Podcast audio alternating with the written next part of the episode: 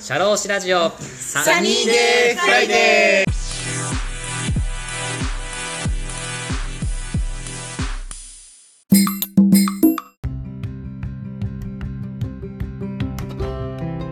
はい、こんにちは。田村陽太です。今日もね、一人語りをしていきたいと思うんですけども、えー今日のテーマはですね、まあ今までは、えーサニーデイフライデーをのゲスト対談会を自作自演でやってみたって話をしたんですけども、今回はですね、自分の番組についてのお話をしていきたいと思います。えー名付けてですね、サニフラの過去未来を見つめてみようというテーマでやっていきたいと思います。えーサニーデフライデーを配信し始めたのが2020年の3月から配信してきたので、もう今3年が経過しようとしています。えーサニーデフライデーも、まあ、最初の方とかは、えっ、と、シャローシーネタとかっていうところをお話しさせてもらってたし、えー途中から働き方について対談会をするっていうような機会を持ったりとかっていうことで、いろんな流れというか、いろんな格好でね、いろんな形で配信を続けてきたんですけども、えーまあ、サニーデフライデーをね、これから聞くよっていう方であったりとか、あの、これから聞き始めて、どんな気持ちでやってるのかなっていうようなね、リスナーさんもいらっしゃるのかなと思いますので、じゃあ今までサニーデフライデーを配信してきた、まあ、過去というか、どんな気持ちでサニーデフライデーを配信してきたのかなっていうのを過去をね、振り返ってみたいなと思ってます。で、実際この配信してみた結果、こういうことが自分自身で気づきだなとか課題だなと思ったことをありますので、それをまあ自分が今からまあ1年後とか2年後とか未来に対してこういう気持ちでサニーデイフライデーを配信していきたいなというようなことを考えていきたいなと思います。過去から振り返って未来はこうなっていきたいっていうようなサニフラの過去未来の予想図をお話ししていきたいなと思います。まあ、そんなね、かっこいいようなお話ができないかもしれないんですけども、えー皆さんちょっとどうぞお時間をいただけたらと思います。はい。で、まずなんですけど、サニーデフライデーを始めたきっかけっていうところをね、お話ししていきたいと思います。まあ、この番組だけじゃなくて、いろんなゲストのポッドキャスターの方との対談会でもいろいろお話ししていきたいんですけども、ちょっといいざ、まあ、振り返ってお話ししていきたいなと思います。はい。えー、遡りますと、サニーデイフライデーを始めたきっかけはですね、えっ、と、ラジオ DJ になりたいなっていうような思いを持った時が一番最初の原点かなと思います。社会人になって2、3年目ぐらいからですかね。あの、まあ、営業で海外営業してたんですけども、その後転職して、社労士事務所の方に転職したんですけども、まあ、国内で、ま、車の運転をしながら、主先と営業するっていうようなお仕事させてもらって、その途中でラジオを聞く機会があったんですよね。で、まあ、ラジオ DJ にもいろんな方がいらっしゃって、MC をしながら曲をかけたりとか、いろんな方と対談をして、あの、お話しするようなラジオ DJ さんとか、まあ、いろんな方がいるんですけども、一つ私が好きだったのが、東京 FM のスクールオブロックっていう番組があるんですけど、えっと、高校生のお悩みだったりとか、進路であったりとか、そういう相談に、えっと、校長先生が、役の MC の方がお話を聞いて、若い方に勇気をこう出してもらうような、勇気を与えるメッセージをねお伝えするような番組、そんな番組をやってるんですけれども、そこでのあの MC の方、当時私の聞いた時は遠山校長だったんですね。遠山校長先生の時だったんですけど、もう本当に、まあ高校生で、まあ夜の時間、まあ学校も終わって、部活も終わって、まあこれから宿題もやって、じゃあいざ寝るぞっていう前に、漠然とここういう人生でいいのかなっていうような不安を持つ時期だと思うんですよね。その時に、あ、学校だけじゃなくて、こういうラジオっていうようなところで自分の悩みを聞いてくれる場所であったりとか、えっ、と、家族にも友達にも話せないけれども、一般の第三者の方が自分の進路を振り返った時に、高校生の時にはこういう風にしたらいいよっていうような勇気づけられるアドバイスっていうのを、その遠山校長がしていたっていうのを、あの、聞いてて、こういう仕事ってすごい勇気が出るなっていう風に思ったんですよね。ラジオって、あの、YouTube とかテレビとかと違って、その耳で聞いてるものなので、だから自分だけの居場所みたいな感ってすごく強いじゃないですか。自分に対してこうお話ししてくれてるのかなっていうようなね、こう、どのメッセージもその耳で聞くものって非常に自分自身にこう刺さるっていうようなメッセージだと思うんですけど、それが、あの、遠山校長とか、そういうラジオ DJ の方から非常に伝わったんですよね。あ、これラジオ DJ のお仕事って、とても僕自身がやってみたいことだなっていうような気がすごく湧いてきました。今までずっとお仕事的にもこう人と関わるようなお仕事っていうのが多くて、まあ営業畑だったとこもあるので、なんか自分の好きなことであったりとか、自分が興味あることの延長上にそのラジオ DJ があるのかなっていうのは、あの、漠然と思ってました。社労士事務所に就職している時に、1年ほどアナウンススクールの方にも通っていました。そのアナウンススクールは、ブライダルの司会であったりとか、ラジオ局の DJ だったりとか、イベント司会だったりとか、まあ、幅広くそういうところの発声の仕方とか、MC の回し方とかそういうところを教えてくれるところだったので、非常にこういう業界で働くんだったらこういう能力が必要なのかなっていうのが全体的な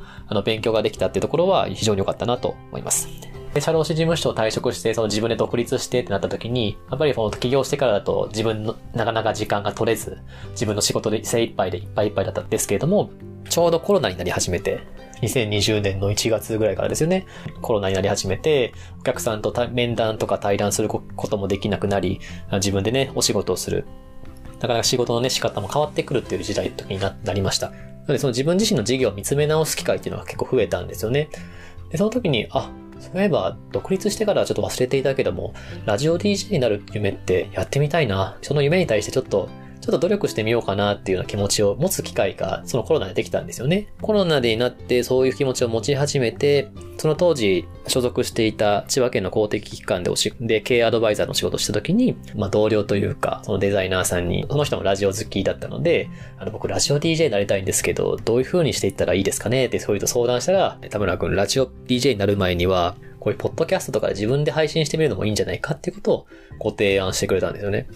そのラジオ DJ に受かりたいなと思って、あの、いろんなラジオ DJ のオーディションとかも受けてたんですけども、受かることもなかなか少なくて、ユーザーのコミュニティ FM、どこか言わないですけど、コミュニティ FM のラジオオーディションで二次審査まで行って、スタジオで生収録をさせていただくっていうような機会を持てたんですけど、まあ、基本は全滅していて、受からないなっていうような方考えてたんですけども、あ、ポッドキャストで配信するっていうのもいいなっていうのをね、すごい目から鱗だったというか、そういうふうに思えたんですよね。始めましたと。っていうところが、まあ、サニーデフライを始めたきっかけっていうことですかね。まあ、サニーデフライデーで何かっていうと、まあ、サニーデー、サニーって太陽の日、太陽ですよね、サニーの日って。まあ、私ね、田村陽太って言って、陽太は太陽の逆で、田村陽太なんですけども、まあ、サニーデフライデーって、私自身が働いていて、一番テンションが上がるのが、会社員だった時もあるので、その毎週金曜日の午前中、太陽がさんさんと輝いてる時間って、非常にテンション上がるんですよね。あ、今日金曜日だ。あ、この午前中すごい晴れてて気持ちいいな。あ、今日一生懸命頑張ったら、土曜日、日曜日って休みなんだなっていうような、そのさ、金曜日の昼間、金曜日の午前中とか、昼間とかそういう太陽がさんさんと輝いてる時間っていうのが、自分が一番その一週間の中で好きだった日なんですよね。自分のポッドキャストを聞いてくれた方が、聞いた後に心が晴れ晴れするというか、あ、この一週間頑張っていこうとか、あ、一週間お疲れ様でした。来週からも頑張っていこうみたいな、そういう気持ちを持ち持てればいいなっていうことで、あの、サニーデイフライデーと名付けました。企業と従業員の働き方を考えるっていうようなのをつけてるのは、私がやってるお仕事、社会保険労務士のお仕事なんですけれども、主に、えー、従業員さんの雇用をする際の手続きだったりとか、労務関係の手続きということのお仕事が中心になるんですけれども、どうしても労働関係のま法律のお仕事が、法律に関わるお仕事っていうのが中心になってきて、会社と従業員さんをどちらも見るっていうような機会って接点を持ちにくかったりもするんですよね。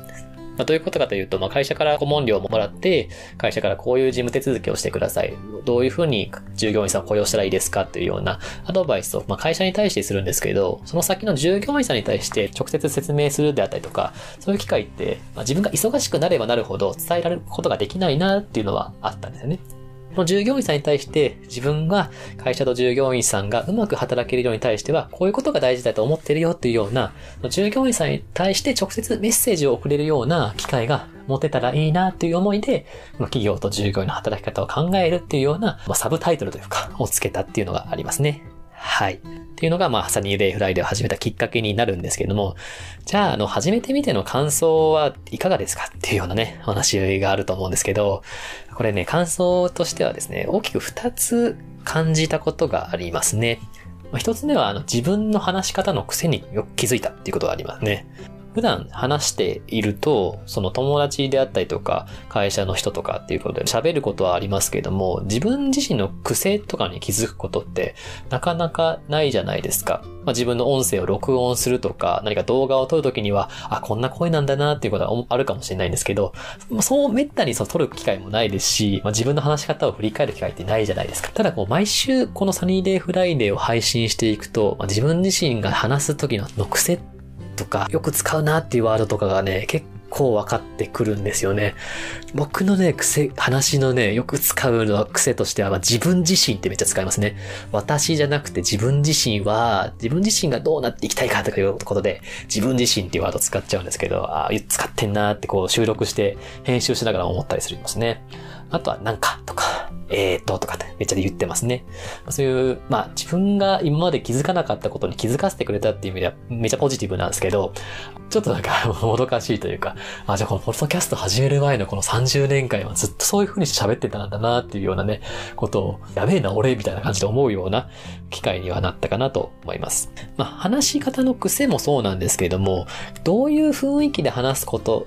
どういう雰囲気での会話とかだったら自分は得意なのかっていうのも振り返る機会ができましたね。私は、あの、どちらかというと MC とかイベント司会とかブライダルとかそういう華やかな場とか場が和むような場での MC のお仕事とか司会のお仕事っていうのは得意なんですよね。苦手なものとしては自分自身のことを話すこととか、こう真面目な会話をするっていうような真剣な話をすることっていうのが苦手だなっていうふうには、それで気づきましたね。まあ、苦手というか多分今までやってきてなかったからこそ苦手なのかなっていうのは思いますね。どちらかというと、まあ話すことよりも相手の話を聞くことの方が普段私は多いので、聞くことに関しては、あ、こういう風に聞いたら相手の方が話しやすいんだなっていうところは自分自身でもあのコツは掴んでますし、自分ではこうだなと思ってることはあるんですけど、こう自分が話すことに関しては苦手意識があるかなとは思ってるんですよね。そういうところって、ポッドキャストを配信しなければ、あ、こういう風に練習しようかなっていう日々の習慣として考えることってないじゃないですか。改めて自分の得意、不得意っていうのがこう分析できたなっていう風には思ってますね。